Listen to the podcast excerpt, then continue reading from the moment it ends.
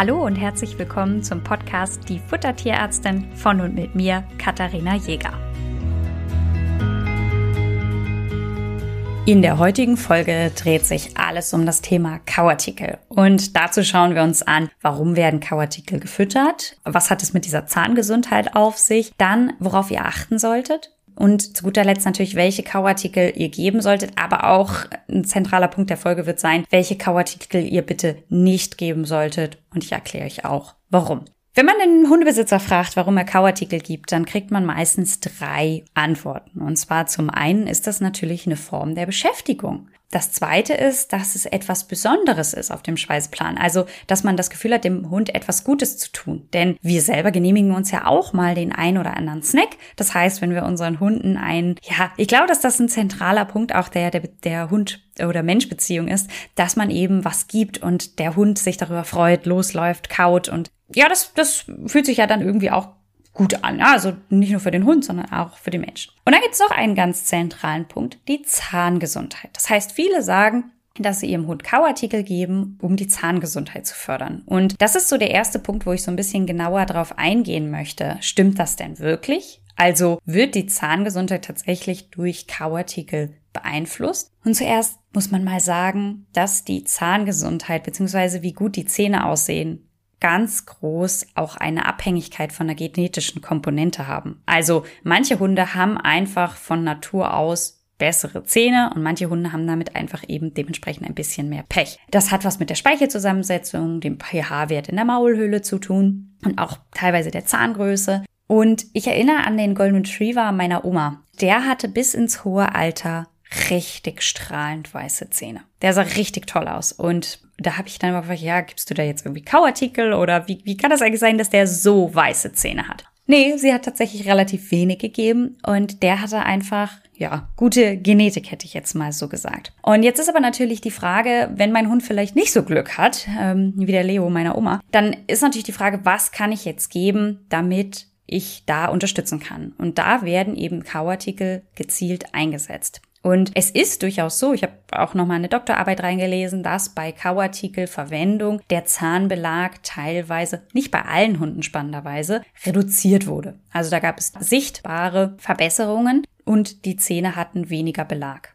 Aber und das ist jetzt das Entscheidende. Natürlich kaut der Hund fast ausschließlich mit seinen Eckzähnen. Das heißt, auch im vorderen Bereich wird da weniger Belag abgetragen. Und deswegen kann man sagen, dass ein Kauartikelgabe ein Zähneputzen nicht ersetzt. Das ist ja oft so eine zentrale Frage. Soll ich meinem Hund die Zähne putzen, ja oder nein? Und die Tierärzteschaft ist mittlerweile also relativ einig, also ich habe eigentlich bisher lange keinen mehr gehört, der was anderes erzählt hätte. Ja, ihr solltet eurem Hund die Zähne putzen. Ich bin mit Lemon bei einer Tierärztin, die auf Zähne spezialisiert ist, also die macht ganz viele Zahn-OPs und da habe ich ganz klar die Empfehlung bekommen, gerade nachdem die Zahnreinigung gemacht worden ist, die Zähne auch zu putzen und das am besten täglich. Es gibt dafür spezielle Hundezahnpasta. Das heißt, ihr könnt die Kauartikel geben, um die Zahngesundheit zu unterstützen, aber nicht ausschließlich. Ja, also das eine geht nicht ganz ohne das andere. Dann, was muss man noch berücksichtigen, wenn man Kauartikel gibt? Da gibt es ein paar Sachen. Und zwar zuallererst Kaloriengehalt. Wenn ihr Kauartikel habt, sind das getrocknete Produkte. Das heißt, die sind quasi gebündelte Energie. Und ich erlebe es nicht selten, dass wenn man so einem Hund in Labradorgröße ein Kauartikel pro Tag gibt, sei es ein kleines Stück Ochsenziemer, sei es ein kleines Stück Ohr oder was auch immer, dann macht das oft 20 bis 25 Prozent der Kalorien der Gesamtration aus. Wenn ihr dann noch Snacks fürs Training braucht, bleibt für die Basisration nicht mehr so viel Kalorien übrig. Und dann muss natürlich sichergestellt werden, dass in der Basisration genug Nährstoffe mit drin sind. Das heißt, bedenkt bitte, wenn ihr tatsächlich jeden Tag einen Kauartikel gibt, dass ihr dann den restlichen Rationsanteil so ein bisschen im Blick behalten müsst. Wenn ihr nur einmal die Woche einen Kauartikel gebt, fällt das natürlich nicht ganz so stark ins Gewicht auf die Gesamtration der Woche betrachtet. Ne? Das ist, denke ich, logisch. Jeden Tag spielt es natürlich eine größere Rolle als einmal die Woche. Damit kommen wir zu einer weiteren Frage. Wie oft soll ich denn jetzt Kauartikel füttern? Naja, erstens so oft wie euer Hund Lust drauf hat. Also zum Beispiel in der Doktorarbeit, die ich gelesen habe, da waren so Klauenschuhe ähm, an Beagle verteilt worden. Und da war es so, dass die Beagle am ersten Tag total heiß darauf waren, gesagt haben, juhu, ähm, und haben das ordentlich bearbeitet. Und am nächsten Tag war es schon eigentlich gar nicht mehr spannend. Das heißt, nicht jeder Hund hat jeden Tag Lust auf einen Kauartikel. Ja, also auch das muss man so ein bisschen mit berücksichtigen. Es gibt aber durchaus Situationen, in denen ist es ritualisiert, dass der Hund jeden Tag eine Kleinigkeit kriegt. Also das habe ich auch oft in den Plänen, dass jeden Mittag eine kleine Pansenstange oder sowas gegeben wird. Das ist auch völlig in Ordnung. Unter der Bedingung, dass euer Tier das verträgt. Kauartikel haben mitunter sehr hohe Bindegewebanteile und sind deswegen schwerer verdaulich. Das Thema schwer verdaulich, hochverdaulich ist etwas ausführlicher, deswegen gehe ich da im Fallbeispiel am Freitag nochmal drauf ein. Aber so viel sei gesagt, die sind nicht ganz so gut verdaulich. Das heißt, nicht jeder Hund verträgt diese Menge an Kauartikeln. Das heißt, wenn euer Hund regelmäßig furzt, ähm, sehr komisch riechenden Kot hat, sehr weich, teilweise so ein bisschen schleimig, dann kann das es einfach sein, dass er die Kauartikel nicht so gut verträgt und dass ihr die Frequenz an Kauartikeln dementsprechend reduzieren solltet.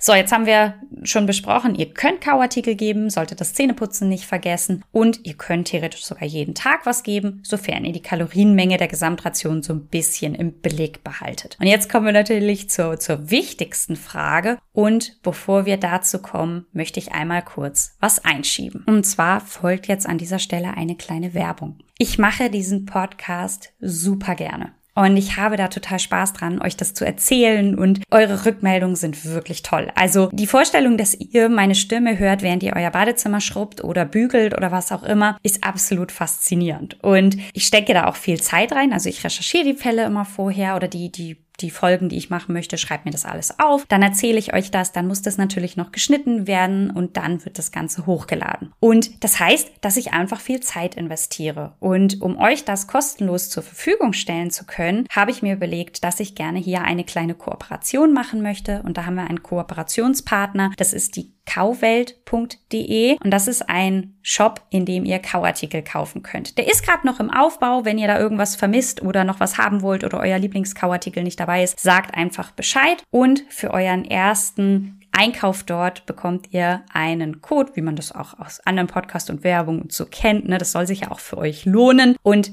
wenn ich euch jetzt gleich erzähle, welche Kauartikel geeignet sind, könnt ihr einfach mal reinschauen. Gebt einfach ein FTA, alles groß geschrieben, das steht für Futtertierärztin und eine 15, also FTA 15 und ihr bekommt 15% auf eure Bestellung und vielleicht ist ja was für euren Hund dabei. Zurück dazu, welche Produkte geeignet sind. Fangen wir mal vielleicht erstmal mit dem an, was nicht geeignet ist, beziehungsweise ich gebe euch einfach mal eine kleine Faustformel. Die Faustformel ist, könnt ihr das Produkt mit eurem Fingernagel eindrücken. Also kann euer Fingernagel eine Spur in dem Kauprodukt hinterlassen? Ja oder nein?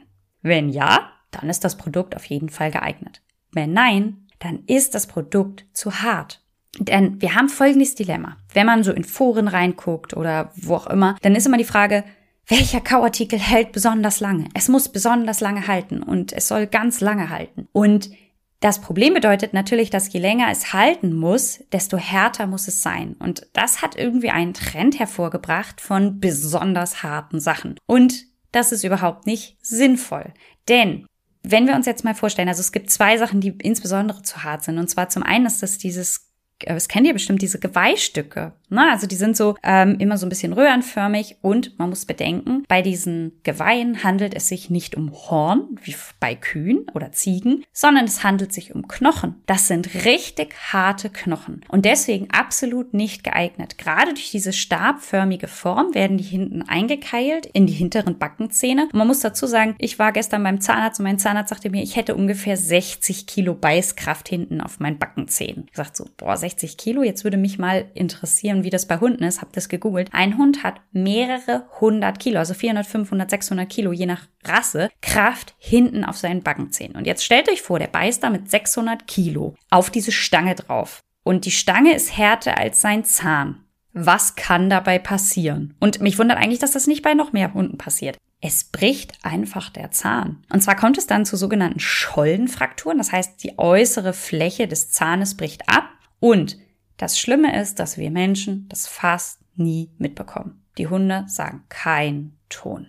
Weder während das passiert, noch nachdem das passiert ist, noch irgendwann anders. Manchmal sieht man nur ganz kleine Risse und dafür muss man richtig gut hingucken. Jetzt stellt euch vor, euer Hund hat noch ein bisschen Plack auf diesem Riss drauf. Das seht ihr nicht. Und ich weiß nicht, ob ihr schon mal Zahnschmerzen hattet. Das ist richtig, richtig unangenehm. Und wir bekommen es gar nicht immer mit. Und ich darf mich davon gar nicht frei machen, denn ich war letzte Woche, letztes Jahr mit meiner Hündin Hala beim, beim Tierarzt, weil der Zahn gebrochen war. Deswegen bin ich da eben zu der Zahnspezialistin und habe gesagt, hier, der ist kaputt. Und dann guckt die Kollegin mich an und sagt, dir ist schon klar, dass der auf der anderen Seite auch gebrochen ist. Und ich bin aus allen Wolken gefallen. Ich hatte das schlechteste Gewissen, überhaupt, weil ich mir gedacht habe, wie kann es sein, ich bin Tierärztin, ja? Ich habe das nicht gesehen und ich habe keine Ahnung, wie lange sie damit schon rumgelaufen ist. Sie muss aber echt Zahnschmerzen gehabt haben. Und deswegen bin ich jetzt an dieser Stelle so vehement. Ich habe nicht mal Geweihe gegeben, ja? Also mal mal abgesehen davon, ich habe wirklich keine Ahnung, wo sie das hergekriegt hat. Heißt aber, wenn ihr Sachen gebt, die zu hart sind, ist die Wahrscheinlichkeit, dass eure, eure Hunde sich diese Zähne brechen, um ein Vielfaches höher. Verzichtet also bitte auf diese Geweihstangen und auch auf diese Kauwurzeln. Die sind auch oft viel zu hart. Ihr müsst es natürlich auch so ein bisschen eurem Hund anpassen. Ne? Also zum Beispiel, ich habe jetzt mehrfach schon die, die äh, Doktorarbeit mit den Biegeln und den Kauhornen erzählt. Da war es so, die haben so Klauenhorn genommen. Da gab es bei den erwachsenen Hunden keine Zahnfrakturen, aber bei den Welpen bei Milchgebiss. Das heißt natürlich, wenn ihr Hunde mit Milchzähnen habt, müsst ihr da noch vorsichtiger sein. Die sind einfach noch weicher. Die Hunde haben aber schon eine immense Kraft und ja, da geht dann einfach so ein Zahn mal zu Bruch. Das heißt, gerade lange röhrenförmig ge, ja, das ist wie, als würde man dann auf so eine Eisenstange drauf beißen. Geformte Kauartikel sind nicht geeignet und jetzt wollen wir ja aber mal dazu kommen, was geeignet, beziehungsweise, ach so, was, was ich jetzt gerade fast vergessen hätte. Tragende Knochen sind auch nicht geeignet. Also zum Beispiel von einem Rind, wenn ihr da Beinknochen nehmt, die sind viel zu hart. Ja, also auch die sind nicht geeignet. Besser sind Knochen von jungen Tieren, also Kalbrippen, Kalbbrustbein, Lammrippe, Lammwirbel, Geflügelhälse, ne? Also was könnt ihr ruhig hernehmen. Die sind nicht zu hart. Wenn man zum Metzger geht, kriegt man ja ganz oft diese Markscheiben. Ihr werdet die kennen. Das sind einfach so Scheiben und in der Mitte ist Mark drin und es kann ausgelutscht werden und es wird super gerne gegeben. Achtung! Es kommt nicht selten vor, dass Hunde ihre ganzen Unterkiefer in diese das sind, also falls das jemand nicht kennt, das sind so Kreise und in der Mitte ist ein Hohlraum und dieser Hohlraum ist gefüllt mit Mark. Und dieses Mark wird ausgelutscht. Das heißt, wenn das Mark raus ist, habt ihr einfach nur noch so einen stabilen Knochenring übrig. Und es kommt nicht selten vor, dass so ein Hund seinen Unterkiefer da reinsteckt und nicht wieder rauskommt. Das landet im OP. Dann muss der Hund in Narkose gelegt werden, das Ding wird aufgesägt und dann hat man zwei Teile und dann kann der Hund wieder rumlaufen muss nicht sein. Das heißt, natürlich könnt ihr Markknochen geben, aber achtet bitte darauf, dass die möglichst lang sind oder dass das Volumen, also die, der Durchmesser dieses Kreises zu eurem Hund passt. Also, dass das nicht irgendwo hängen bleiben kann. Aber auch hier, es gibt schöne andere Produkte auf dem Markt. Kommen wir gleich dazu. Und deswegen würde ich sowas einfach weglassen. Ja, ihr habt einfach ein nicht überschaubares Verletzungsrisiko. Ihr könnt aber Kalbrippen, Kalbbrustbein, habe ich gesagt, Lammrippen, all sowas könnt ihr wunderbar hernehmen. Jetzt habe ich ganz viel gesagt, was ihr nicht dürft. Jetzt wollen wir natürlich auch noch mal darüber sprechen, was geeignet ist. Man muss dazu sagen, zwischen also bei einem Ochsenziemer, der ist ja auch so eine lange Röhre und da könnte man jetzt auch sagen, na ja, der ist ja auch wie so eine Stange und man muss dazu sagen, dass der, wenn der der wird tatsächlich gegessen, also darauf wird rumgekaut, dann wird durch den Speichel das Ganze aufgeweicht, dann ist es nicht mehr so hart. Das heißt, das ist durchaus geeignet. Auch die getrocknete Haut ist geeignet. Dann gibt es verschiedene Sehnen, die geeignet sind, also zum Beispiel Nacken Nackensehne vom Rind, vom, ja, vom Hirsch gibt es die auch oft oder wie auch immer, von, von Straußen gibt es auch Sehnen. Ich habe übrigens schon ganze Unterbeine vom Strauß gesehen. Die wären natürlich auch nicht geeignet. Dann natürlich der Klassiker, die Rinderohren, Schweineohren, könnt ihr auch alles geben. Beachtet nur, die sind relativ fett, das verträgt nicht jeder, aber wenn euer Hund das gut verträgt, könnt ihr die wunderbar hernehmen. Dann das nächste, was es auch gibt, ist getrocknete Fleischstreifen. Also überlegt mal einfach in der Größe eures Hundes. Nicht jeder Hund ist ja ein Labrador mit seinen 600 Kilo Beißkraft, sondern es gibt ja auch durchaus kleinere Hunde. Da reicht dann teilweise auch einfach mal ein getrocknetes Fleischstück, um da länger drauf rumzukauen.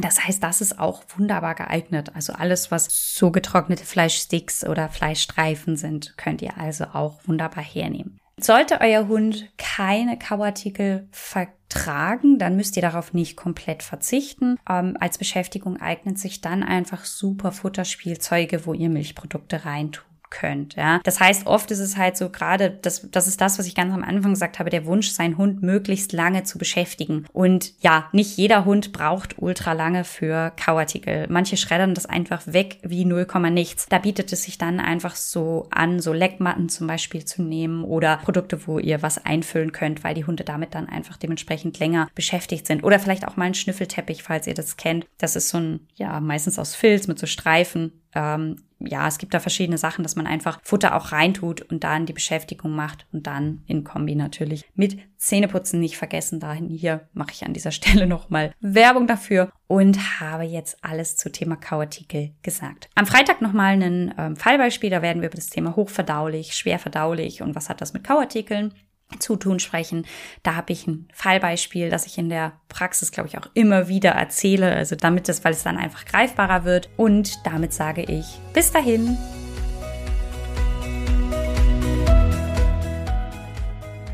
Ihr wünscht euch noch mehr Fakten zum Thema Ernährung für Hund und Katze? Schaut doch gerne bei Instagram bei uns vorbei, die Unterstrich Futtertierärztin.